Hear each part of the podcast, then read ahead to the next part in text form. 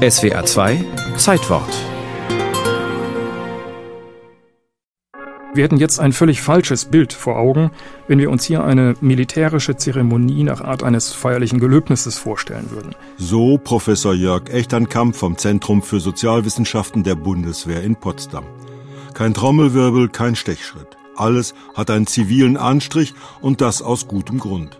Denn die Wiederbewaffnung gilt in der jungen Bundesrepublik lange als politisches Tabu, wie diese Kriegswitwe darlegt. Wenn man, wie ich, seinen Mann und seinen einzigen Bruder im Krieg verloren hat und nun mit seinen drei Kindern mehr oder weniger allein in der Welt steht, will man von Wiederaufrüstung oder dergleichen nichts mehr hören. Der wesentliche Punkt ist, dass die Westdeutschen weit davon entfernt waren, sich neue Streitkräfte herbeizuwünschen.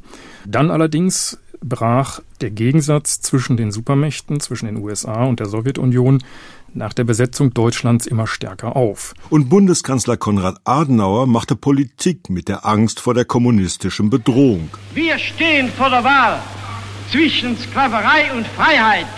Wir wählen die Freiheit. Den Weg nach Westen konnte die Bundesrepublik aber nicht ohne eigene militärische Anstrengung gehen.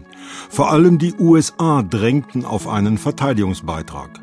Mit den Pariser Verträgen vom Mai 1955 bekam die Bundesrepublik dann als neues Mitglied der NATO das Recht auf eigene Streitkräfte, stand aber gleichzeitig vor einer innenpolitischen Frage.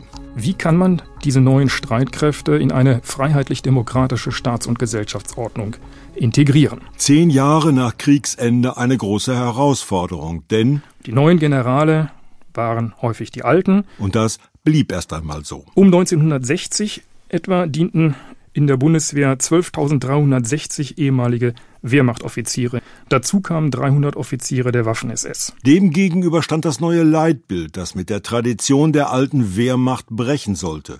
Nun gab es den Staatsbürger in Uniform und eine zivile Führung. Inhaber der Befehls- und Kommandogewalt war im Frieden der Verteidigungsminister bzw. die Verteidigungsministerin und im Verteidigungsfall der Bundeskanzler oder die Bundeskanzlerin. Die Wehrverfassung machte die Streitkräfte zu einer Parlamentsarmee, aber nicht alle trugen diesen Wandel mit. Wer an überkommenen Erfahrungen festhielt, konnte mit einer Öffnung des Militärs in Richtung ziviler Gesellschaft nichts anfangen.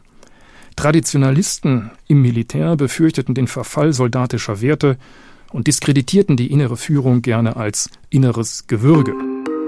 Und so gab und gibt es bis heute immer wieder demokratiefeindliche, zumeist rechtsextreme Umtriebe in der Bundeswehr. In jüngster Zeit tat sich das 1996 gegründete KSK, das Kommando Spezialkräfte, hervor.